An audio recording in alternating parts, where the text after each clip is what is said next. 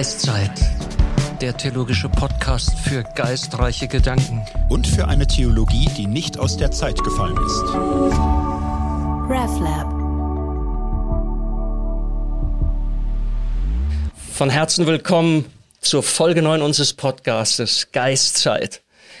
Und ihr wisst, wir sind auf der Reise durch die Schweizer Theologie des 20. Jahrhunderts und wir tummeln uns da gerade in der feministischen Theologie. Und bisher, Thorsten Dietz, du und ich, das haben wir alleine gemacht.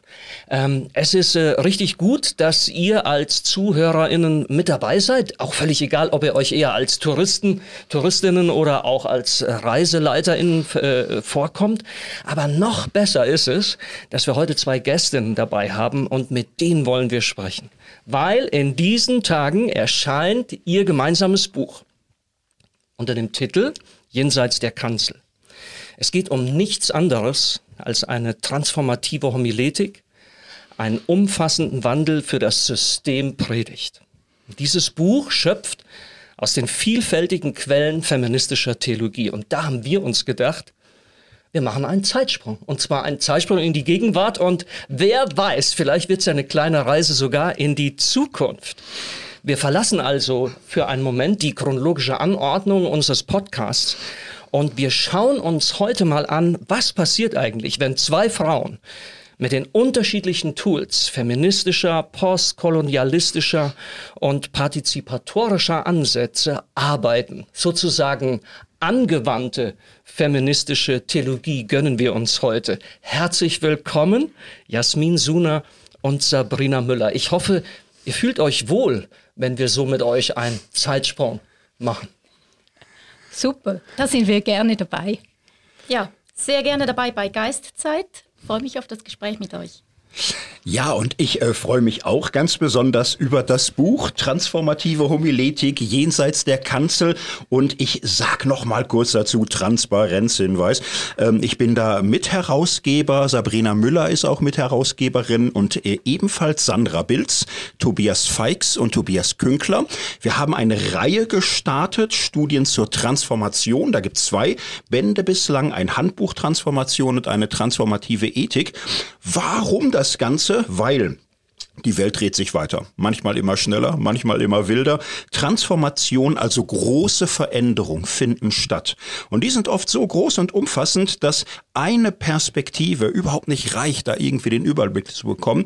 Darum haben wir ein Herausgeberteam, wo äh, TheologInnen und ein Soziologe dabei ist, wo wir interdisziplinarisch arbeiten und wo uns Themen wie Kirche, Gesellschaft und Ethik interessieren, die wir miteinander ins Gespräch bringen wollen. Diese transformative Homiletik, ist jetzt ein neuer Baustein in den Dingen, die wir gemeinsam machen wollen. Und äh, ja, keine Entschuldigung dafür. Wir finden das super, das ganze Projekt. Und äh, darum stelle ich dieses Buch auch gerne jetzt mit vor mit Sabrina Müller, Jasmin Suna. Und ab jetzt wenden wir uns ganz euch und diesem Buchprojekt zu. Und ganz am Anfang ist es schon ein bisschen anders, weil oft reden äh, gerade Theologen gerne so wie die alleinwissenden, alleswissenden Erzähler des bürgerlichen Romans. Bei euch gibt's direkt mal eine Selbstvorstellung. Das ist ganz, ganz wichtig, dass ihr das macht. Und darum würden wir euch jetzt auch bitten, ähm, Sabrina, Jasmin, stellt euch doch mal kurz vor, was ist da wichtig, auch für die HörerInnen unseres Podcasts zu wissen? Ähm, also ja, Name habt ihr gesagt. Ich glaube, wichtig ist, ähm, ich verstehe mich, bin auch eine praktische Theologin und würde sagen, Theologie ist auch immer meine Leidenschaft. Ich komme aber ursprünglich aus der Praxis, also ich war zehn Jahre Jugendarbeiterin, sechs Jahre Pfarrerin und bin dann quasi wieder in die akademische Theologie eingestiegen. Mittlerweile auch Privatdozentin und ähm, bin Geschäftsleiterin des universitären Forschungsschwerpunkts Digital Religions und da ist auch das Schöne, dass wir dadurch auch immer wieder zusammenarbeiten können und uns auch sehen, weil Jasmin und ich einfach wahnsinnig gern zusammen diskutieren und denken. Ja, ich schließe gleich an. Ich habe jetzt, das sieht man nicht im Podcast, lächeln müssen, weil wir wurden auch schon gefragt, äh, weshalb kommen wir dazu, inhaltlich zusammenzuarbeiten. Und es liegt auch einfach daran, wir arbeiten auch menschlich super gerne zusammen. ähm, ja, zu meiner Person wenn man sich selbst vorstellt, dann kann man das ja in unterschiedlicher Weise tun. Es gibt ganz viele Geschichten seiner selbst. Und ähm, dass wir uns überhaupt vorstellen, als ziemlich erstes im Buch Das hat auch mit forschungsethischen Ansprüchen zu tun, mit publikationsethischen Ansprüchen, hat direkt mit unserem Thema des Buches zu tun.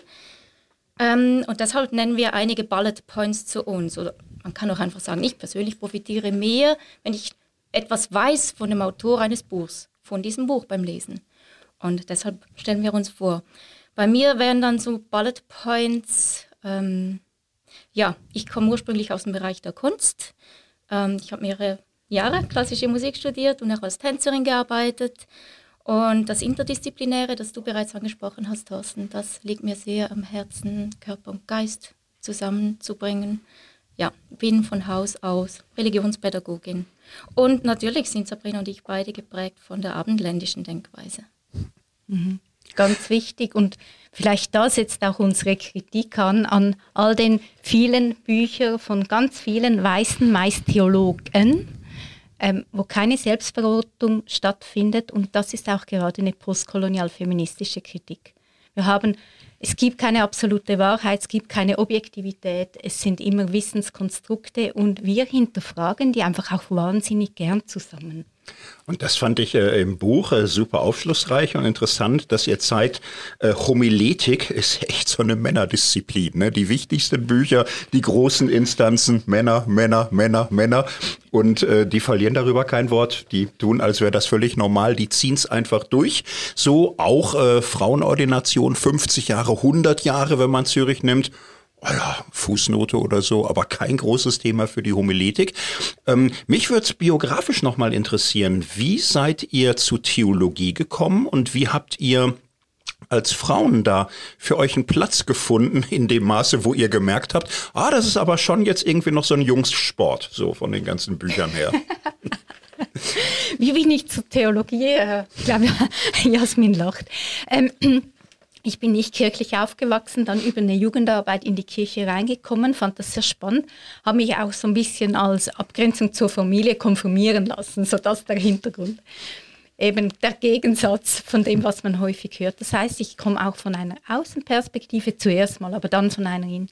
Mich hat ähm, dann einfach die Theologie wahnsinnig fasziniert, weil ich gerne auch glaube, was ich erlebe, ähm, reflektiere. Ich bin sowieso ganz stark in der so ethnografischen Forschung verortet, komme immer von den Menschen, vom Leben her. Und ja, habe dann mich entschieden, Theologie zu studieren, habe aber auch in den USA in Megachurches gearbeitet, zu Fresh X promoviert, also in England, so diese ganzen Bewegungen.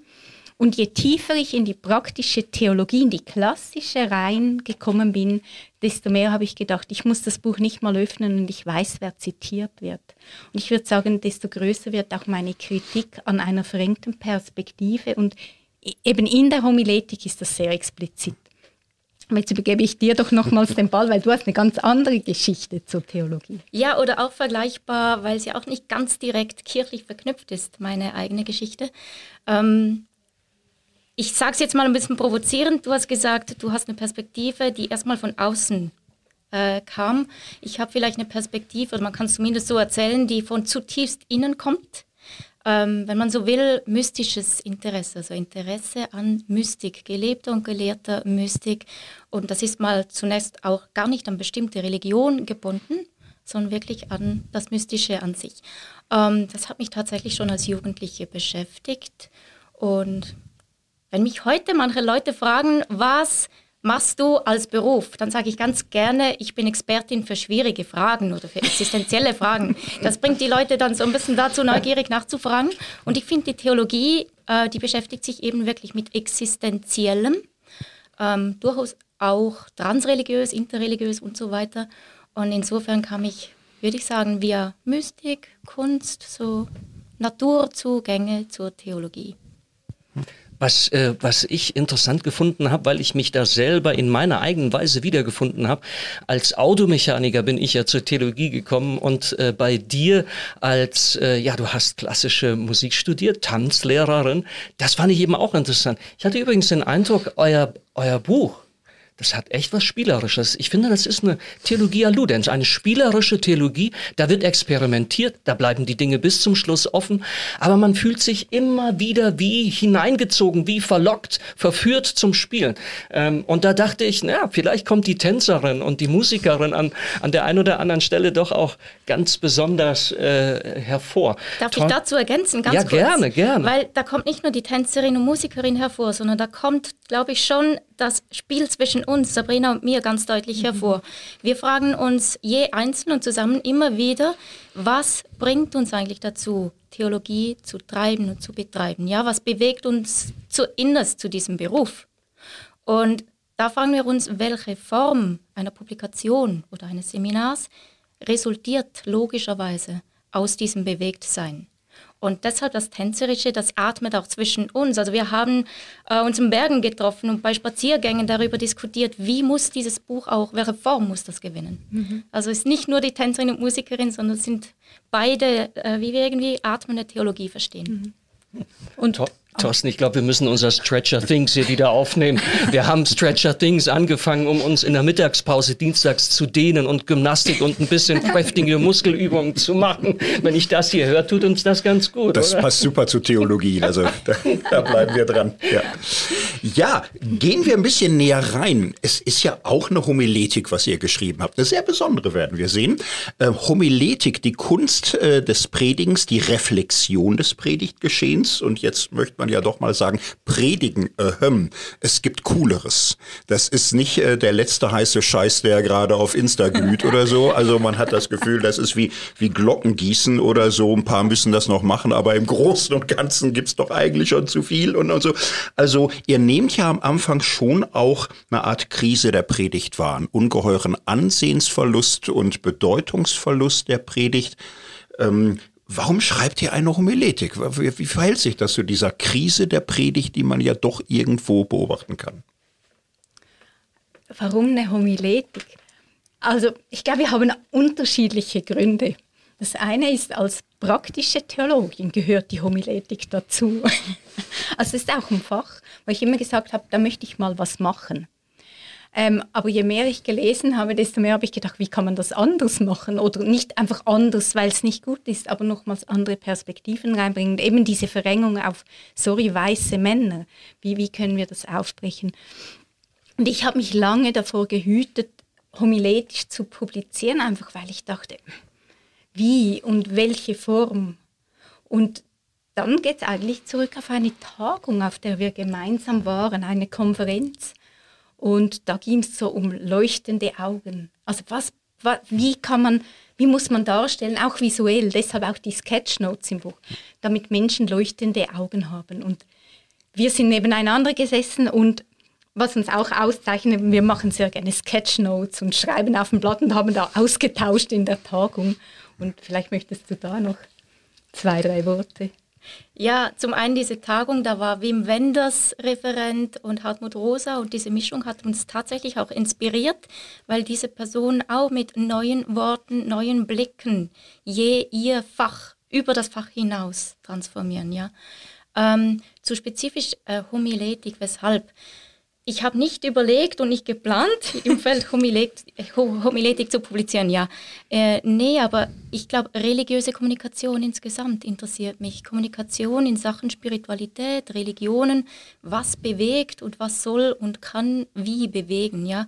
Und da gibt es im Gelebten, das uns beide interessiert, du hast auch viel dazu publiziert, mhm. Sabrina, was gibt es im Gelebten, das bewegt? Ist das äh, ein Tänzer, bei dem Menschen, die ihm zuschauen, äh, oder, ja, irgendwie, die bewegt werden und plötzlich eine Perspektive auf Hoffnung haben oder Musik, die bewegt und so weiter. Ähm, aber auch im klassischen Feld von Predigt gibt es so viele Formen in der Praxis, nicht hm. unbedingt in homiletischen Lehrbüchern, ja, aber in der Praxis, die bewegen und die, die interessieren mich sehr. Und was sind für euch die Krisensymptome der Predigt? Wie würdet ihr diese, diese Krise der Kanzel, der Predigt beschreiben? Ich möchte die Frage nochmals wenden und würde eher sagen, ist es, die, ist es nicht eine Krise, dass wir nach wie vor klassisch ähm, Homiletik unterrichten? in einem sehr klassischen Sinn mit Kanzelkultur, mit monologischer Predigt. Natürlich haben die neueren Ansätze immer auch gesagt, es geht um dramaturgisches Predigt und die Hörenden haben innere Bilder, deshalb ist es nicht monologisch. Aber ich würde daher eher davon kommen und sagen, haben wir nicht eine Krise darin, dass Predigt und Predigtkultur immer noch sehr normiert unterrichtet wird? Und da sehe ich mal, ich glaube, da war auch unsere Lust ein bisschen herauszufordert. Natürlich könnte ich auch sagen, na ja, die Krise der Kirche hat auch mit der Krise der Predigt und so zu tun. Ich glaube, das ist das eine. Und was dahinter auch noch steckt, ist die Frage nach, unsere Gesellschaft ist ganz stark visuell geprägt mittlerweile oder Social Media, partizipativ geprägt. Wir machen mit und dann haben wir plötzlich eine Form von Gottesdienst und das ist auch für einige Menschen noch okay, aber die ist sehr passiv. Ich sitze da mehr als eine Stunde. Die ist sehr monologisch.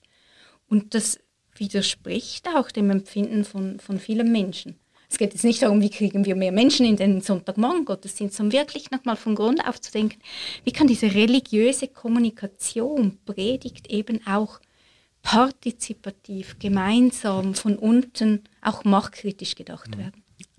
Ich habe das neulich äh, auf Facebook mal so verfolgt, eine Diskussion. Da äh, schrieb eine Frau, sie hätte im, im, Fernsehen Predigt gehört und sie sagt, was gesagt wurde und wie es gesagt wurde, war alles richtig und gut. Und ich konnte es nicht ertragen, weil der Tonfall und das Setting mich äh, von Anfang an rausgeschleudert hat. Könnt ihr das nachvollziehen? Was ist es an, am Setting oder am Tonfall, was gutwillige Menschen heutzutage oft abschreckt? Ich muss ein bisschen lachen und wahrscheinlich lachen jetzt alle Zuhörer und Zuhörerinnen bei äh, deinem Wort Worten, Thorsten. Ähm, ich glaube, um es mal nochmals ganz diplomatisch auszudrücken, das Krisensymptom oder die Krisensymptome sind auf verschiedenen Ebenen anzusiedeln. Äh, wir benennen ja auch in unserem Buch nicht einfach leere Kirchenbänke oder nicht nur eine veraltete monologische Sprache oder was auch immer da. Äh, da gibt es ja ganz nette, unterhaltsame Bücher dazu. Äh, die Kirche verreckt an ihrer Sprache und so weiter. Das äh, wurde ja rauf und runter zitiert.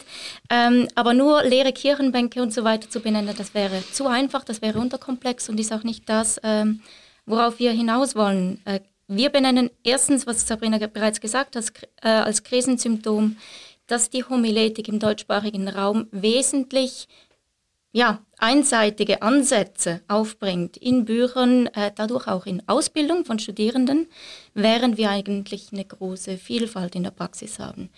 Ähm, wenn diese eine Frau äh, da diese eine Predigt kritisiert, da habe ich ziemlich sicher ein bestimmtes Verständnis dafür. Ich höre auch nicht jeden Sonntagmorgen die klassische äh, Predigt. Ähm, aber da gibt es inzwischen auch eine ungeheure Vielfalt an Alternativen und darauf wollen wir auch, auch aufmerksam machen, dass diese Alternativen gefördert werden. Jenseits der Kanzel. Was sind das für Erscheinungen und Erscheinungsformen religiöser Rede, die ihr jenseits der Kanzel zurzeit vernehmt? Ähm, ich habe vorhin schon gesagt, eine Vielfalt.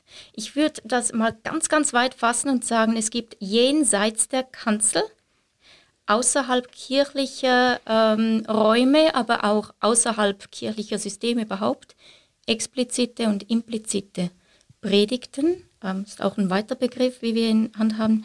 Es gibt Predigtarten, die sind sehr hierarchisch geprägt. Ich meine das nicht per se negativ, ja. Oder partizipativ. Brotteilen, Bibelteilen und so weiter. Es gibt monologische und dialogische, monokonfessionelle, interreligiöse, transreligiöse, wenn man so will, äh, oder in nicht näher bestimmter Weise. Also ich glaube, das ist ein Markenzeichen auch unserer Zeit, dass sich das nicht mehr so eindeutig zuteilen lässt, was ist jetzt eine Predigt und was nicht. Und das habe ich jetzt mal ganz allgemein gesagt. Es gibt ganz viele einzelne Beispiele, die wir dann im Buch anführen. Vielleicht magst du ähm, aus deinen Studien was benennen, Sabrina. Mhm. Ja, also ich finde ein ganz klassisches Beispiel ist, ist Instagram oder mit der Story-Funktion. Und ähm, ich forsche schon länger zu religiösen InfluencerInnen. Und ähm, wenn ich da die Story schaue, oder 15 Sekunden, 30 Sekunden, ist das jetzt eine Predigt, ist das keine? Naja, es predigt sehr oder es berührt mich. Also diese ganze Form jetzt halt da komme ich von der auch Social Media Forschung her, oder was, was ist denn da eine Predigt? Und ist eine Predigt nur an einem Sonntagmorgen oder wie müssen wir Predigt auch verstehen? Ähm, das ist zum Beispiel so ein Phänomen. Also wir meinen zum einen wirklich Dinge, die man fragen muss, was ist noch eine Predigt? Aber mit dem Jenseits gehen wir ja auch noch explizit auf Fragen von Machtkritik, schon auch auf Fragen von Hierarchie, auf Fragen, ähm, was ist denn Kanzel, Kanzelmacht, ähm, was stellen wir überhaupt dar, wenn wir predigen. Und das ist das Spannende, ich unterrichte auch Homiletik und ganz selten wird über Machtfragen gesprochen und Predigen hat ganz viel mit Macht zu tun. Und wir beide würden sagen, Macht ist nicht einfach schlecht, aber man muss Macht reflektieren. Da können wir jetzt noch mal ein bisschen vertiefen, wobei einen kleinen Link baue ich ein. Es gibt demnächst ein Podcast Herzen und Systeme mit Sabrina Müller, wo die Machtfrage ausführlich noch mal vertieft wird. Aber ein bisschen gönnen wir uns jetzt. Äh, Kanzelbewusstsein. Kanzelbewusstsein sprecht ihr an. Gibt ja so manche kritische Diskussionen über Cancel Culture. Vielleicht wird zu wenig gesprochen über Cancel Culture. Was meint ihr damit? Was ist Kanzelbewusstsein? Welches Machtbewusstsein ist da eingeschrieben? Und was ist das Problem daran, dass dieses kirchliche Möbelstück mehr ist als äh, praktische Holzvorrichtung, dass man auch gesehen werden kann? ähm, ja, also wir machen das zum einen wirklich ganz ernsthaft und zum anderen mit einem ganz kleinen Augenzwinkern, dass wir im Buch historisch am Beispiel der Kanzel die Entstehung der gegenwärtigen klassischen Predigtpraxis aufzeigen. Und da wird dann schnell ersichtlich, dass die Kanzel über Jahrhunderte hinweg weißen oder großenteils weißen Männern vorbehalten war. Das lässt sich an der Kanzel auch deutlich zeigen, weil die Kanzel dann tatsächlich architektonisch so gebaut ist, dass da kleine kleinere Frauen kaum über die Brüstung der Kanzel sehen können, ja.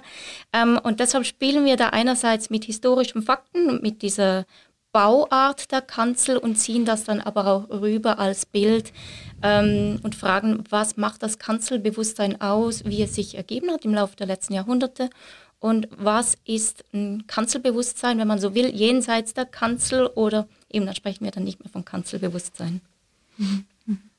Und da kommen wir auch dann mit feministischer und postkolonialer Kritik, genau da bei der Kanzel, weil es ähm, auch Zitate gibt, 19. Jahrhundert und so. Also die Kanzel ähm, wird verglichen ja, mit, mit einem, einem Bunker oder Vorrichtung für, für Kanonen und quasi da wird das Evangelium abgeschossen und die Kanzel, die muss ein Ort sein für ähm, weiße Männer und so. Also das sieht man wirklich auch historisch und das nehmen wir natürlich auch auf.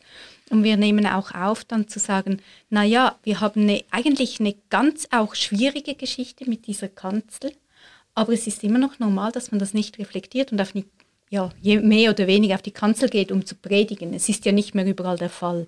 Aber es ist einfach für uns das Sinnbild auch für die Homiletik und die Predigtkultur, wo wir das auch kritisch anschauen. Mhm. Und eben was, ah, Jasmin gesagt hat, die ganzen Embodiment-Faktoren, Körperfaktoren sind mega wichtig und die beachten wir zu wenig bei kirchlichen, sage ich mal, Performance- und Inszenierungen. Und da gehört die Kanzel dazu. Jetzt gehe ich mal bewusst in die Rolle eines alten weißen Mannes, wie sich das so anfühlt, und äh, frage mal kritisch, ähm, ist das nicht ein Angriff auf die Reformation? War das nicht äh, der Sinn der Reformation zu sagen, die Bilder hier der Reformierten, die gehören weg? Die Bilder, das ist zu sinnlich, das ist zu menschlich, das ist zu gefühlig. Die Kanzel repräsentiert doch in der Kirche einfach den Ort, wo das Wort Gottes verkündet wird. So es ist gerade nicht wir, sondern Gott. Die Offenbarung, das Evangelium wird verkündet und es hat eine rein funktionale Bedeutung in der Kirche und ist darum so herausgehoben. Wie könnt ihr das denn kritisieren? Wollt ihr euch vom Evangelium und von Gott und so weiter abwenden mit eurem vermeintlichen äh, Bildersturm gegen die Kanzel? Oh Thorsten, ich habe vor zwei Tagen deinen letzten Podcast mit Tobi gehört. oder was war vor drei Tagen zur Frage Sexualität, Ethik und so. Oder? Und da gehst du ja genau historisch vor. Also ich finde es ja schön, dass du die Rolle des weißen alten Mannes einnimmst. ähm, also ich würde zum ersten Mal fragen, äh, also das eine ist, es ist immer eine Perspektive. Und wenn ich mit ähm, ForschungskollegInnen zum Beispiel aus, aus Afrika spreche, ist die Reformation anders interpretiert als bei uns. Das ist das eine. Und das andere ist, wir kommen von der Zürcher Tradition. Und ich möchte nochmals betonen, die Bibel wurde als Gemeinschaftsprojekt übersetzt. Die Prophezei, da wurde gemeinsam diskutiert. Ähm, also dieses Partizipative steckt auch dahinter. Plus, was immer wichtig ist, die Kontextualität. Also Frauen damals, Sklaven hatten sowieso nichts zu sagen. Ich schließe kurz an. Also zum einen, also man könnte auf ganz vielen Wegen jetzt antworten, ja, bei deiner provozierenden Frage. Aber zum einen, äh, die Kirche, die, gerade die Reformierte, will ja eine Semper Reformanda sein, ja. In diesem Sinne, ähm, ich glaube, wir verstehen uns gerade auch bewusst als reformierte TheologInnen, wenn wir dies weiterführen und sagen, ähm, auf welchen, Sabrina hat es vorhin angesprochen, auf welchen Kommunikationskanälen, damit, damit meinen wir nicht nur Social Media und so weiter, sondern auch Kommunikationsmodi, visuell, mit Ohren, Augen und so weiter, äh, könnte man ganz schlicht sagen, mit welchen Kommunikationskanälen und Sinnen kommunizieren wir heute im Alltag? Was ist daran vernünftig, wenn wir dann nur bei einer Schiene bleiben, auf der vielleicht Menschen im 16. Jahrhundert zugehört haben, ja, und zuhören konnten, aber heute nicht mehr so geübt sind. Also in diesem Sinne darf es in unseren Augen durchaus reformierter Theologie entsprechen, wenn man verschiedene Kommunikationskanäle bedient. Das entwertet nicht das Wort, wenn man so will. Also ich würde hier auch äh, noch einen Gedanken einfügen, Thorsten, also nicht, dass ich mich jetzt hier auf irgendwelche Seiten schlage oder so, aber ich habe immer ein bisschen Probleme damit gehabt, dass als dann so bestimmte pneumatische Erneuerungsbewegungen auch schon in der Reformationszeit diese Reformationsdynamik äh, genutzt haben für sich und das, was wir Schwärmer nennen und so. Und das Ganze lief ein bisschen aus der Kontrolle. Da war es doch, dass Luther und vor allen Dingen, wenn ich mich richtig erinnere, auch Calvin gesagt haben, ja, aber den Geist Gottes, den binden wir zurück an das Wort. Ja, und dann setzen Sie noch eins drauf an das autoritativ ausgelegte und verkündigte Wort.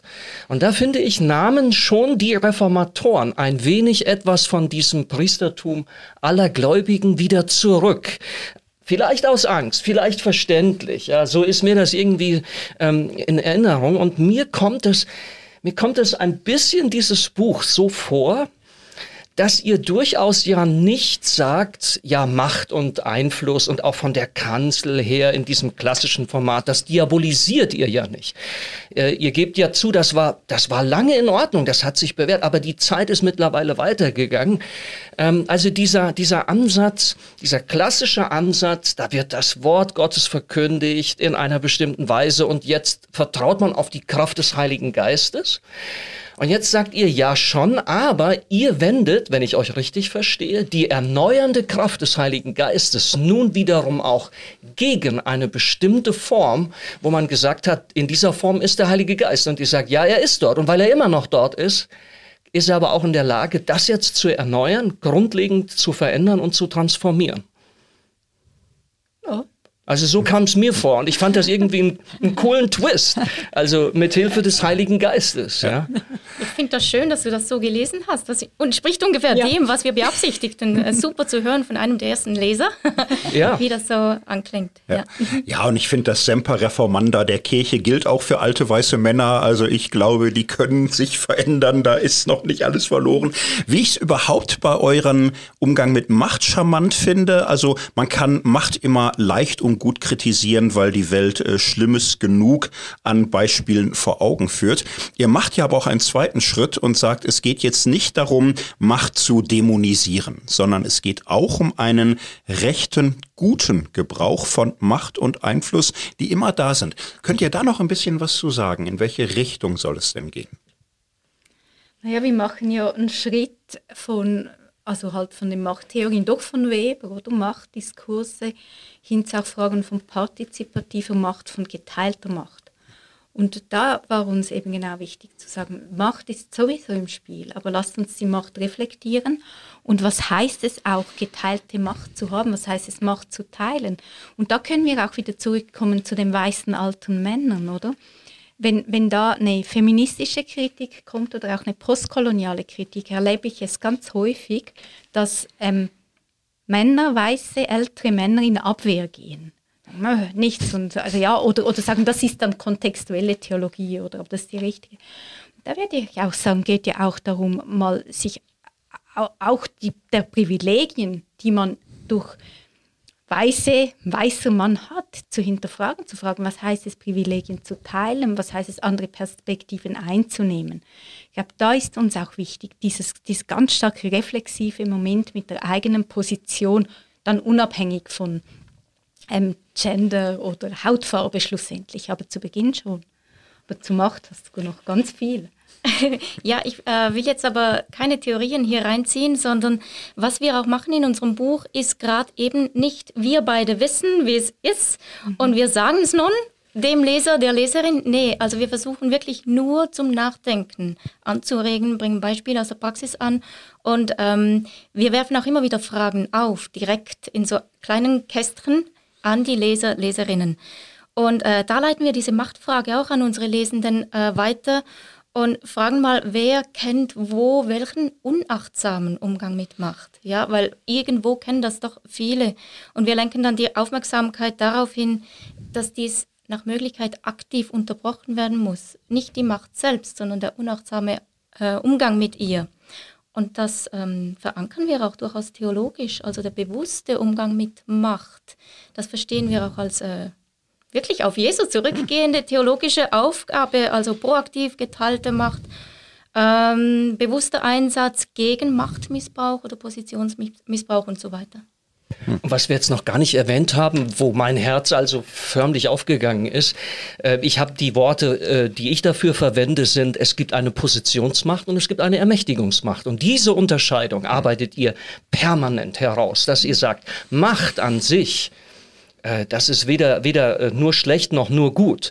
Das Wichtigste ist ein reflektierter Umgang damit. Und, und wozu wollen wir die Macht gebrauchen? Ihr wollt, und das, euer ganzes Buch atmet das, Ermächtigungsmacht. Eine Macht, die andere ermächtigt. Eine Macht, die teilt. Eine Macht, die sich porös macht, die sich offen macht, die sich resonanzfähig macht, an der man dann teilnehmen kann.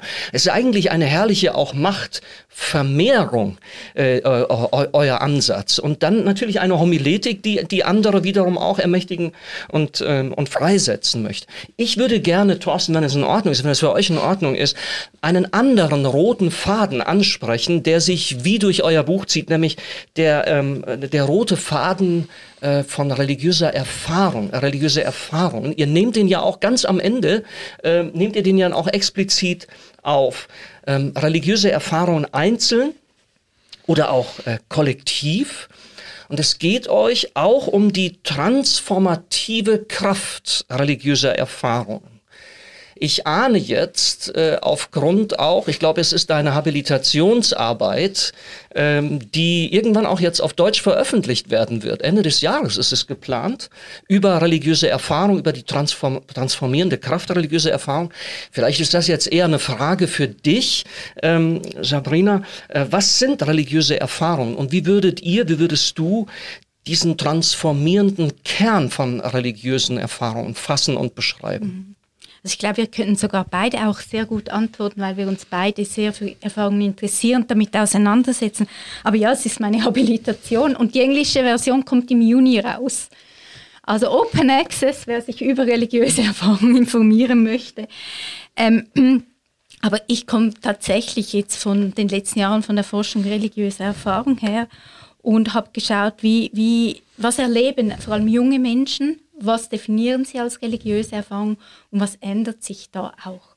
Und für mich war es spannend zu sehen, dass es häufig Alltagserfahrungen sind, also wirklich everyday gelebte Erfahrungen, auch dann die, die aber einen speziellen Einfluss auf das Leben und die Perspektive haben und die wie so einen Grund im Leben geben, so eine Hoffnungsperspektive. Also da geht es jetzt nicht darum von ähm, nicht Christ, Christ hin zu Christ oder weiß nicht was, sondern es geht darum, wirklich ähm, einen Boden im Leben zu geben, wo eine Hoffnungsperspektive entsteht. Ganz spannend war auch für mich auch immer dieses Spiel zwischen Glaube und Wissen, das sich eben in der Gewissheit auflöst, dass eben nicht einfach nur Glaube und nicht nur Wissen ist. Und dieser reflexive Umgang und dann die Form, also eben ich, ich habe diese Erfahrungen, das gibt mir eine Hoffnungsperspektive im Boden und dass daraus auch Theologie entsteht. Und deshalb auch unsere Rede von Erfahrung, dann auch von gelebter Theologie, weil Theologie, und das ist auch ein Plädoyer, ist nicht einfach eine akademische Disziplin, denn dann, wenn man qualitativ forscht, findet man das überall auch wieder bei den Menschen. Das vorhin das allgemeine Priestertum angesprochen, das hast du genau auch, auch richtig gelesen und auch daher kommen wir im Denken, nicht nur, aber daher. Jasmin, du hast ja ähm, vorhin gesagt, ähm, das, was dich so reingezogen hat in die Theologie, ist auch diese mystische Dimension, dieses Erleben, dieses Spüren, dieses Erfahrungsmoment, ähm, diese leuchtenden Augen. Kannst du da ein bisschen zu sagen? Was, was äh, unterscheidet erleuchtete Augen von Augen, die durch Alltag stumpf geworden sind? Was ist so dieses äh, Mehr, dieses Besondere, was Religion irgendwo ausmacht? Ich muss schmunzeln über den Ausdruck erleuchtete Augen. Also wir haben mal von Leuchtenden gesprochen, das hat schon mal genügt. ähm, also ähm, das eine hat ja noch nicht zwingend mit Mystik zu tun. Das, also ob was der Mystik zuzuordnen ist oder nicht, das ist auch wieder ein Deutungsprozess. Ähm, aber uns interessieren beide, Sabrina und mich, die Erfahrungen, die ja zunächst auch gar nicht als religiöse gedeutet werden müssen, sondern höchstens können. Und ähm, welche Erfahrungen sind das, die Menschen dazu bringen, sich überhaupt dann für Dinge wie Mystik zu interessieren, die ja, es gibt sehr, sehr viele erfahrungsmystische Texte. Ähm, was führt dazu, dass Menschen zum Beispiel, nachdem sie jahrelang getanzt haben, sagen, ich nehme da Dinge wahr, also ich habe da Schüler äh, von mir in Kursen gehabt, die da sagen, ich nehme Dinge wahr durch das Tanzen, da finde ich keine Worte mehr dafür und da genügt die Tanzsprache nicht. Ähm, und mich haben diese Fälle interessiert. Wo kommt jemand, über solche häufig auch Körpererfahrungen dazu, sich dann dazu, äh, dafür zu interessieren, wie kann ich dies fassen oder wo gibt es Erlebnisberichte von Menschen, die was Ähnliches erlebt haben. Und da kommt, kann man dann von kleinen und großen Transzendenzerfahrungen sprechen und so. Da gibt es ja auch ganz viel äh, Literatur dazu. Wir wollen vor allem davon ausgehen bei unserem Ansatz, aber wir wollen damit natürlich nicht die gelehrte Tradition ähm, entwerten, sondern dies in einen Dialog miteinander bringen. Vielleicht da, wenn wir doch noch einen Namen einwerfen können. Unter anderem Paul Tillich, wenn schon Theologe, ein weißer Mann. Aber er hat immer wieder ganz stark auch auf die Erfahrung hingewiesen, gesagt, ohne, ohne Erfahrung, da hat die Theologie eigentlich gar kein Objekt. Und das findet man dann auch in der Tradition des Pragmatismus in den USA und so weiter. Oder? Aber diese grundlegende Erfahrung, da können wir auch biblische Bezüge machen. Die sagen, daraus lebt auch irgendwo oder daraus leuchten dann auch die Augen, daraus lebt die Theologie. Und da sehen wir schon diesen Nährboden auch oder diesen, diesen Lehm, wo man was bilden kann. Das ist so ein schönes Wort. Ich muss da ganz kurz anknüpfen, Nährboden, was du sagst, Sabrina. Ähm, weil worauf basiert die Theologie zum Beispiel im Unterschied zur Philosophie? Das ist so eine klassische Frage, die Studierende am Anfang äh, einer Philosophie- oder Theologieveranstaltung gerne stellen, habe ich festgestellt. Und da ist eben irgendwie der Bezug auf einerseits Tradition und andererseits Erfahrung. Beides in eigener Weise ein Nährboden für Theologie. Das finde ich ein super Wort. Schade haben wir das nicht im Buch. Und ich würde es gerne auch dieses Wechselspiel nochmal für ein paar Momente weiter verfolgen, weil ihr schreibt in eurem Buch, ich zitiere mal, ohne religiöse Erfahrung fehlt der Theologie das Objekt des Theologisierens. Das hast du gerade schon gesagt. Ohne Theologie bleibt die religiöse Erfahrung ohne Interpretation, sich selbst überlassen, beziehungsweise ohne Gegenüber. Jetzt gibt es ja anscheinend in eurer Vorstellung dann auch eine tolle Rückwirkung von der Interpretation, von der theologischen, von der religiösen Interpretation zurück äh, äh auf, die, auf die Erfahrung. Das würde mich mal noch interessieren, weil dann haben wir das Wechselspiel sozusagen ähm, einmal, einmal im Kreis äh, durchdacht. Äh, ohne Erfahrung keine Theologie. Aber, aber ohne Theologie auch keine Erfahrung, kann man das so sagen? Und wenn ja, was, was, was versteht ihr unter dieser zweiten Hälfte dieses Wechselspiels? Mhm.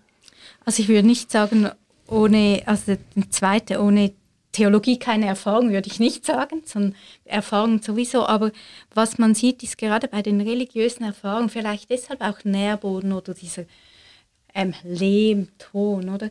Ähm, die Erfahrungen brauchen Interpretation. Die Interpretation ist nicht das Einzige.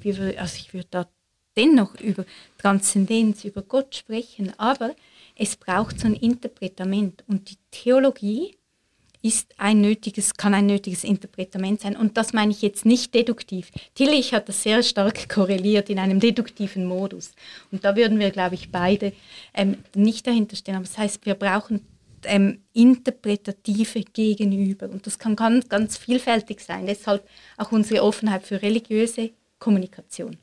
Aber was ich jetzt in, das im anderen Buch sehe, ist, dass da häufig auch ähm, Menschen, Lieder und so weiter gegenüber sind, die helfen, das sprachfähig zu machen und das durch dieses Interpretieren auch wieder zu neuen Erfahrungen führt. Es ist wie eine, eine Rhythmisierung von Erfahrung und Theologisieren. Mhm. Ich habe jetzt nur noch kräftig nicken können, weil der, dem letzten stimme ich auch gerade ganz besonders zu. Und vielleicht noch ein Aspekt, der uns wichtig ist, grundsätzlich und äh, der auch im Buch stark betont wird, ist, ähm, dieses Interpretieren wiederum stiftet Gemeinschaft. Mhm. Erfahrung an sich kann was sein, das ich ganz für mich erlebe, in mir oder wirklich ganz für mich. Oder es kann was sein, dass ich in Gemeinschaft erlebe, das Interpretieren, das geschieht aufgrund von gemeinsam geteilter Sprache. Und das kann mich verknüpfen mit Vergangenheit, mit Gegenwart, vielleicht mit Zukunft, aber auch mit Menschen um mich, sei dies nun analog oder digital. Ja. Was mir dann ähm, im Umgang bei euch mit äh, Erfahrungen äh, gut gefällt, ihr nehmt äh, auch ernst, Menschen interpretieren ihre religiösen Erfahrungen selbst. Ähm, man könnte ja jetzt sagen, ihr kritisiert Cancel Culture und, und sagt da dies und das. Jetzt könnte man sagen, naja, es gibt auch sowas wie äh, Katheder, Macht gibt's ja auch so ein Buch veröffentlichen, das ist eine Predigt XXL. Also man hat ja auch im Raum der Wissenschaft erhebliches an Macht und Prestige und Einfluss. Und ähm, es, es gibt so ein bisschen so die Logik in der heutigen Theologie zu sagen, die Menschen leben in Religion, haben religiöse Erfahrung, sie wissen nicht, was sie tun. Aber wir reflektieren. Universitätstheologie reflektiert das Ganze und die sind für uns Material und wir sagen, was es bedeutet. So, und ihr aber macht im Grunde stark nahe, die, die Menschen haben ihre eigene Theologie, gelebte Theologie und das müssen wir ernst nehmen. Könnt ihr das nochmal so ein bisschen erläutern, ausführen? Was liegt euch an diesem Konzept gelebter Theologie? Äh, wir knüpfen das ähm, auch ganz fest an was, das ich jetzt hier einfach als Thema jetzt mit reinziehen will.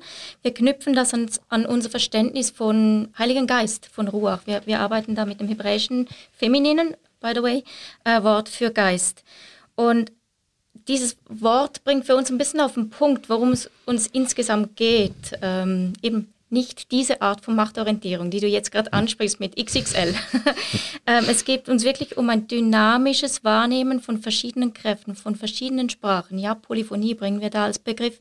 Und das, ähm, ja, da kriegen wir die, die ziehen wir, glaube ich, meines Wissens, meiner Erinnerung nach, auch die biblische Geschichte des Heiligen Geistes ein bisschen mit ein. Ähm, es geht uns um das Versprachlichte, aber auch um das nicht verbal Ausdrückbare, also um dieses Fluide zwischen verschiedenen Stimmen. Vielleicht magst du da, ich weiß auch nicht, wie viel ich jetzt bereits auf Ruach eingehen, eingehen darf. Ich würde sagen, da haben wir jetzt richtig Zeit für und da wäre auch ein bisschen mehr, glaube ich, interessant. Ruach Hebräisch, was steht da geschrieben, was ist da gemeint? Das ist ja auch viel Spezialistinnen wissen und, und so. Ne? Also, was verbindet ihr damit? Ähm, okay, jetzt mache ich einen Sprung von gelebter Theologie zu Ruach.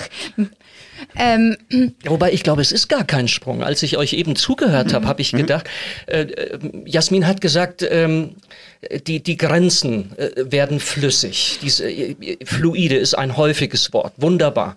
Das heißt, ähm, äh, das ist schwierig zu sagen, was ist jetzt wirklich eine, eine authentisch christliche Erfahrung oder wie auch immer. Ähm, und äh, sondern äh, alle Menschen, ich sage jetzt mal mit meinen Worten, stoßen da auf einen Grundwasserspiegel in dieser gelebten Theologie. Und ich habe den Eindruck, dieser Grundwasserspiegel, dieser Grundwasser, dieser, dieser Grundatem, diese Grundwirklichkeit ist für euch tatsächlich tatsächlich dieser Ruach. Also von daher finde ich, haben wir eigentlich einen ganz guten Bogen hingekriegt. Ich bin jetzt sehr gespannt, was, was ihr über diese, über diese eigenartige äh, alles bewegende Dynamik zu erzählen. Ja. Ich muss mich kurz entschuldigen für den vermeintlichen Sprung vielleicht, weil den Sprung habe ich wahrscheinlich auch innerlich gemacht von gelebte Theologie dann zurück zu dieser Geschichte, dieser biblischen des Heiligen Geistes, zur Polyphonie. Und das war wahrscheinlich ein bisschen sehr schnell. nee, das ist schon gut. Und das ist auch kein Problem. Ich habe gerade letzte Woche in Skandinavien an einer Tagung haben wir über gelebte Theologie oder und Definitionen und Begriffe. Deshalb muss ich so muss ich einen Sprung machen. Das ist jetzt ein akademischer Sprung.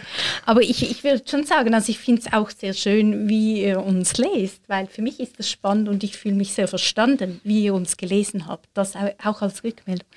Ähm, und ich würde schon sagen, ja, die, die, die, gelebte Theologie und die Ruhe sind ganz eng verknüpft. Ähm, weil es gerade aus dem Leben herauskommt und aus diesem Geist bewegten. Und wir kommen da schon vom, wir haben länger diskutiert, wo kommen wir her und wie machen wir das, weil auf die Ruach wird in, wurde in der Homiletik das letzte Mal von ähm, Bohren eingegangen, vor mehr als, glaube ich, 30 Jahren, also so diese Geistbewegte. Und wir kommen aber gerade von der Ruach als Nicht-Konzept. Wenn man so das Wort im Alten Testament anschaut, wie wird es interpretiert, wo kommt es vor, ist es eben ein Nicht-Konzept. Es ist ein Bewegt, es ist ein Atem, es ist Windhauch und so weiter, aber es lässt sich nicht in eine Struktur und in ein Konzept einordnen. Und das war uns wichtig, gerade wenn es um Leben geht, auch wenn es um Homiletik geht. Wir sprechen nicht zuerst von Konzepten, sondern von Bewegtem. Und wir wollten auch den Sprung machen zu sagen, hey, wo ist da auch eine, ähm, eine Kraft, gerade mit dem Beginn zu diesem eher männlichen Kanzel, ein Sprung zu sagen, ähm, genderbewusster Umgang auch mit Gottesbildern. Wir haben die Ruach dann als weiblich genommen, aber relativieren es dann natürlich auch wieder in einer inklusiven Form von Genderbewusstsein. Da hast du sicher noch viel mehr, Jasmin. Nee, ich versuche nochmals diesen Sprung zwischen gelebter Theologie und ähm, Ruach, der uns wirklich wichtig ist, äh, das, weil das für uns so verknüpft ist, auch nochmals zu betonen, es geht für uns bei Ruach um ein Beziehungsgeschehen zwischen Aktivität und Passivität, zwischen eben dem, was gelebte Theologie auch ausmacht, nämlich dieses Hin und Her zwischen Erfahrung und Interpretieren, was wir vorhin erläutert haben. Äh, wir haben von Ruach auch von tanzender Dynamik und so weiter gesprochen. Und eben da ziehen wir dann auch feministische, feministische Theologie mit rein. Aber besonders am Herz äh, liegen Sabrina und mir jene Ansätze, die nicht einfach nur das Weibliche gegen das Männliche ausspielen. Ähm, das wäre niemandem zuträglich, äh, zuträglich, glauben wir, und trifft auch nicht wirklich den Kern der Sache. Äh, wir knüpfen an feministische Impulse, die eher das Partnerschaftliche betonen, die das binäre Denken zu sprengen versuchen, äh, im konkreten, gelebten Leben, ja, aber auch im Blick auf Gottesbilder. Das wäre vielleicht auch noch mal gut zu vertiefen. Ruach sagt ja nicht jedem was heutzutage. So, man, es gab eine Phase, da hat man gesagt, Ruach, das Wort für Geist, ist im Hebräischen weiblich. Und da gab es mal eine Phase, wo man gesagt hat, ja, die Heilige Geistin, vielleicht auch Göttin oder Gott als Mutter. Man hat das sehr, sehr einseitig in so eine Richtung geschoben. Wie macht ihr's? Jetzt noch mal ein bisschen zur Erklärung. Du hast gerade angedeutet. Genau, wir gehen da tatsächlich sogar auch ein bisschen poetisch ran. Ja. Mhm. Ähm, da bietet ja jede Sprache eine andere Möglichkeit. Wir mit diesem deutschsprachigen Werk bleiben eben bei tanzender Dynamik. Ich habe tatsächlich nur ein Zitat mitgenommen für diesen Podcast und äh, da kann ich genau dies jetzt vorlesen. Wir haben gesagt, wir verstehen Ruach als dynamisches Wahrnehmen von Kräften, als Bewusstsein um das Unverfügbare, als Bewusstsein um die notwendige, äh, notwendige Vielstimmigkeit von Stimmen und natürlich ein Bewusstsein für das auch weibliche und nicht nur männlich-väterliche ähm, des äh, Gottesbildes, wie auch immer sich dies dann konkret ausformuliert. Ja, es geht also nicht darum, jetzt statt männlich, weiblich, sondern gerade dieses, ja, nicht festgelegte, dieses dynamische, das, was nicht nur binär ist, sondern in Beziehung ist, das stark zu machen das plus das Transformative. Es ja. ist ja die Reihe mhm. der Transformationsstudien, ja.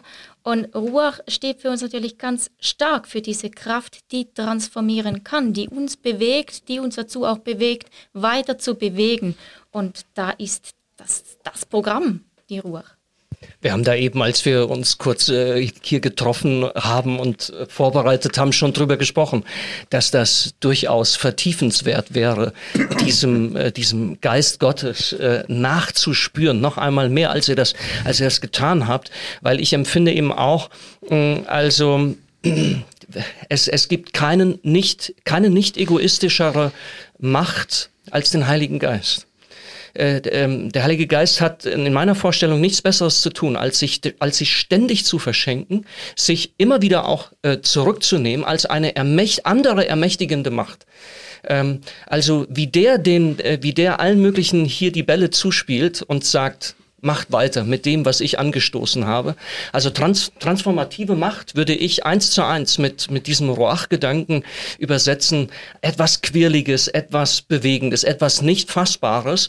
Aber es ist nicht egoistisch. Es behält das nicht für sich, sondern es ist synergetisch, es ist offen, es lässt partizipieren, äh, partizipieren lässt, äh, äh teilt sich mit und ermächtigt eben äh, andere. Das, das finde ich äh, unheimlich anschlussfähig, auch, auch für meine eigene Theologie, die sehr stark geprägt ist vom trinitarischen Denken, wo, wo Macht immer geteilte, immer partizipatorische und andere beflügelnde Macht ist. Und nicht zuletzt ist es anschlussfähig an das, was uns auch beide von gelebter Erfahrung, gelebter Theologie her denkend interessiert, nämlich es ist anschlussfähig über das explizit Christliche hinaus. Ohne jetzt vereinnahmen äh, zu werden, wir, wir tönen das auch nur ein bisschen an im Buch, aber äh, die Vorstellung von Heiligen, übrigens auch Unheiligen Geist, äh, die finden wir in vielen, vielen Religionen, vielen Religionssystemen und in diesem Sinne auch religiöser Kommunikation zahlreicher ja, Kulturen. Ist das in Ordnung, wenn ich an dieser Stelle noch einmal eine These einspeise, Thorsten, die uns in unserem Geist-Zeit-Podcast ja von Anfang an begleitet.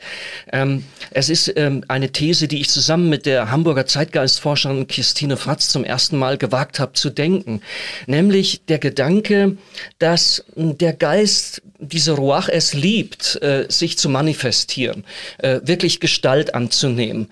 Aber dann irgendwann Irgendwann ist die Zeit weiter und die Formen und Wohnungen dieses lebendigen Geistes sind nicht mehr in der Lage, seine Lebendigkeit wirklich auch wieder zu beherbergen und zu behausen. Und dann die These, dass der, dass der Heilige Geist, dass, dass diese Ruach vielleicht an einigen Stellen aus der Kirche auszieht und in den Zeitgeist geht und mittlerweile dort weitermacht um dann irgendwann aus dem Zeitgeist aber auch wieder zurückzukehren, so eine Art Fremdprophetie, es sieht erstmal fremd aus, aber wenn man genauer hinschaut, merkt man dann, hier spricht durch den Zeitgeist, also eben nicht mehr die Grenze zwischen Kirche und außerhalb, Christ und Glaube und alles außerhalb, sondern das wird jetzt flüssig. Und bei euch dachte ich, es ist mal wieder dasselbe. Also ich sage es jetzt sehr plakativ. Irgendwie ist der gute Geist aus dieser Kanzel raus. Er macht, er, er zieht aus, aus, aus, diesen, aus dieser Position Kanzel und aus diesen ganzen Räumen, zieht er erstmal temporär aus in den Zeitgeist in die Gesellschaft. Jenseits der Kanzel entsteht Predigt. Und jetzt seid ihr eigentlich zwei Theologinnen, die mir deutlich machen, ja, es stimmt. Aus dem Zeitgeist kommt jetzt wieder etwas zurück und, und die Kirche wird von neuem beschenkt, aber, aber eben von jenseits der Kanzel und man konnte sich bisher gar nicht vorstellen. Aber die Imagination geht auf. Also das finde ich, da passt ähm, euer Buch und diese Denkbewegung, die ihr von, vollzieht, von der Kanzel zu jenseits der Kanzel und wieder zurück. Das finde ich eine tolle Geist, Zeitgeistbewegung eigentlich. Aber ich hoffe, ich vereinnahme euch hier nicht. Also ich mag das Spiel mit Geist und Zeitgeist unheimlich. Das weißt du bereits, Andreas, ja.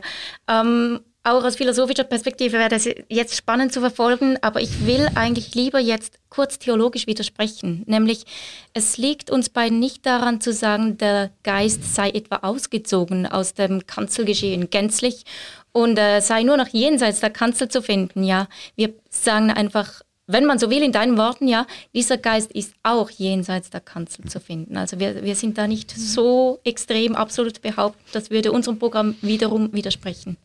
Wenn ich da ergänzen kann, was wir aber dann schon auch ja, doch provokativ sagen und da natürlich unter anderem mit Rückgriff auf Apostelgeschichte, ähm, diese, ja, die Geistkraft, ich mag das Feminin lieber, ähm, die Geistkraft, die wird allen Menschen geschenkt. Nicht einfach nur Theologen im Maskulin oder Theologinnen oder was auch immer, sondern dieses, was wir dann eben mit der Polyphonie, mit dem Integrativen, mit dem Partizipativen verstehen, das binden wir sehr stark an die Geistkraft zurück. Und sagen, genau da geht es darum, die Menschen reinzunehmen und, und ähm, diese, auch diese Hierarchien zwischen wer predigt, wer nicht, was ist Theologie, was nicht, eben genau viel liquider zu gestalten. Und dass es häufig ein gemeinsamer Suchprozess ist, zu finden oder da zu finden, was ist eine Predigt, was ist Theologie, das ist eine gemeinsame Arbeit. Also da noch als Gegenbewegung. Ja, und diese Aufbruchsstimmung habe ich äh, in eurem Buch sehr geliebt. Also die Anfangsdiagnose ist ja hart und kritisch. Und äh, ich dachte, oh Gott, oh Gott, wir armen weißen Männer und so. Aber mit der Zeit bekam ich immer mehr Lust auf äh, ein Leben jenseits dieser äh, Festlegung, weil ihr ähm, äh, am Ende so viel äh, Hoffnung, so viel Ausprobierlust, so viel Experimentierfreude verbreitet. Und ihr bringt das zusammen mit dem Konzept Reich Gottes. Direkt am Anfang heißt es, christlich-theologisch gesprochen, geht es uns um die Sehnsucht nach Hoffnung auf und Handeln für das Reich Gottes. Predigen bedeutet Einüben und Proben des Reiches Gottes. Könnt ihr uns das noch so ein bisschen auslegen? Wie kriegt ihr diese Reich Gottes Perspektive so als die transformative Achse, an der ihr euch orientiert, auch an, an der Homiletik? Mhm, mh. Also da sind wir natürlich auch von den postkolonialen Theorien beeinflusst, würde ich ganz stark sagen. Aber es geht auch darum zu sagen, ähm, also die Trennung Kirche und Gesellschaft ist vielleicht nicht da oder nicht so stark. Also wir sehen da nicht einfach eine Trennung. Und wir sehen auch zum Beispiel homiletisches Handeln immer auch als gesellschaftliches Handeln. Also es ist nicht einfach, auch da denken wir nicht einfach binär. Und zu sagen, wenn wir ähm, uns, wenn wir auch homiletisch handeln, ist das auch immer eine Einübung in eine Reich Gottes Perspektive. Und das hängt unter anderem mit, wir haben von Hoffnung geschrieben, wir haben aber auch von ähm, sozialer Gerechtigkeit geschrieben und so weiter. Das hängt auch mit einem Einüben ähm, also da, damit zu tun, wir sind Teil dieser Gesellschaft, wir müssen da agieren und auf die Theorien, auf die wir uns da stützen, diese Postkolonialen, die sagen, manchmal muss man eine Reich Gottes Perspektive einüben, damit es Realität wird. Das heißt, wenn wir eine ungerechte Welt haben, müssen wir zum Beispiel im homiletischen Handeln das einüben, auch als Gemeinschaft, auf das hat Jasmin verwiesen, oder ist nicht nur allein, damit sich auch etwas verändern kann. Und da geht es ganz stark um dieses Einüben. Und gerade als marginalisierte Person, aber ich würde sagen auch als weiße Männer, kann man sich in andere Perspektiven einüben, in inklusive Perspektiven, in Verständnis für anderes. Und, und darauf zielen wir unter anderem damit. Kann vielleicht, weil ich zu Beginn gesagt habe, ich komme äh, von Haus aus, aus der Religionspädagogik, noch eine kurze Anekdote erzählen, anknüpfend an dieses starke Wort der Hoffnung ähm, ich wurde vor wenigen Tagen gefragt von der Studentin, ja, Jasmin, was sage ich denn, wenn Eltern mich fragen, weshalb sollen meine Kinder noch Religionsunterricht besuchen heute oder was nützt das heute? Und äh, meine Antwort war länger, aber unter anderem habe ich gesagt, ich habe Eltern auch schon gefragt, welche Gesellschaft wünschen wir uns für die Gegenwart und Zukunft? Einfach so Rückfrage. Und meist kommen ja dann Stichworte wie Frieden, inklusive Gesellschaft, ist auch schon gefallen und so weiter, menschlicher Umgang miteinander. Und dann frage ich gerne weiter, was sind die Kräfte oder die Kompetenzen, die man für diese Art von Gesellschaft braucht? Und da sind wir dann schnell bei der Kraft, wenn man so will, Hoffnung und Einüben in dieser Hoffnung. Mhm. Und ähm, da benennen UNESCO und so weiter natürlich kreatives Denken, komplexes Problemlösen oder so als Kompetenzen. Und ich glaube, dieser Faktor der Hoffnung, der Kompetenz, Hoffnung, wenn man so will, der ist nicht zu unterschätzen. Wir brauchen Menschen, die diese Handlungskraft haben. Und da stellen Religionen, gerade auch im Predigten, eine ungeheure Ressource zur Verfügung. Da schließt sich für mich auch wieder ein Kreis, dieses Wechselspiel zwischen religiöser Erfahrung und theologischer Interpretation. Ähm, und wenn man das jetzt mit diesem Gedanken des Reiches Gottes verknüpft und sagt, das ist sehr wichtig, dass wir uns einüben in der Imagination. Äh, Theologie als Fantasie für das Reich Gottes, hat, glaube ich, Jürgen Moltmann mal formuliert. Ja? Da finde ich, zeigt sich jetzt die ermächtigende und auch transformierende Macht von Theologie, äh, wenn sie wirklich von diesem Geist erfüllt ist. Es ist nämlich tatsächlich so, dass wenn, besti wenn bestimmte Imaginationen und bestimmte Interpretationen schon da sind, ermöglichen sie und eröffnen auch erst bestimmte reale Erfahrungen. Wenn ich durch diese Welt gehe und von Liebe noch nie etwas gehört habe und nicht davon ausgehe und es mir vorstelle, dass sie, dass sie um die nächste Ecke kommt, dass in, in unserer Begegnung heute ähm, so etwas wie liebevolles Miteinander überhaupt möglich ist, sondern wenn ich durch diese Welt gehe und von dem nichts weiß oder nichts wissen will und mich auf eine andere Interpretation oder Imagination einlasse, dann muss ich gar nicht erstaunt sein, wenn ich auch keine Erfahrung von Liebe mache. Aber wenn ich mit diesem Mindset rausgehe, ist die Wahrscheinlichkeit höher. Es begünstigt das also, äh, dass ich dann auch eine entsprechende Erfahrung von Liebe mache. Und das, finde ich, kommt jetzt durch dieses äh, Einüben und dieses Imaginieren einer gerechteren Welt, einer menschenfreundlichen Welt, einer Welt äh, des Friedens und so weiter. Das wird an dieser Stelle sehr schön deutlich. Ja. Euer Buch endet offen und ich habe am Ende gedacht, ach schade, jetzt würde ich gerne noch mehr hören und so. Und dann dachte ich, nee, falsch. Äh, das wäre ja kontraproduktiv. Ihr wollt ja gerade, dass Menschen sich gemeinsam auf den Weg machen. Ihr wollt äh, die Werkstatt für eröffnet erklären und gebt den Menschen paar Impulse mit am Ende und sagt so und so zum Beispiel und jetzt legen wir gemeinsam los. Was wären solche Impulse, wo ihr sagen würdet, die ideale Leserin würde das mitnehmen? Also ich ich glaube, das erste ist mal, dass die ideale Leserin nicht einfach eins zu eins kopiert, sondern sich Gedanken über den eigenen Kontext macht. Das eigene Leben reflektiert, die eigene Predigkultur allenfalls, falls das da ähm, relevant ist. Ich glaube, das ist wie das Erste. Und was uns auch ganz wichtig war, Simon, eben auf den letzten Seiten, wir laden ein auf eine Baustelle.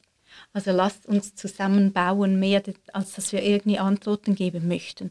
Und ich glaube, das muss man wirklich fett unterstreichen. Was wir aber dann doch auch machen, ist wie so Anhaltspunkte, die wir als relevant sehen für so eine Predigt, Kultur oder Homiletik jenseits der Kanzler, transformativ. Und das sind genau Fragen, die wir heute schon angesprochen haben. Also wie hat zum Beispiel Erfahrung und religiöse Erfahrung in dem Platz, was wir Homiletik nennen? Oder wie hat da die Leiblichkeit Platz? Oder gerade die Polyphonie, das ist für uns ein ganz wichtiger Begriff, der immer wieder vorkommt. Also wie kann man, und jetzt im klassischen Denken, können wir Gottesdienst nehmen, wie kann man da ähm, religiöse Kommunikation polyphon gestalten? Vielstimmig? Und vielleicht da eine kurze Geschichte.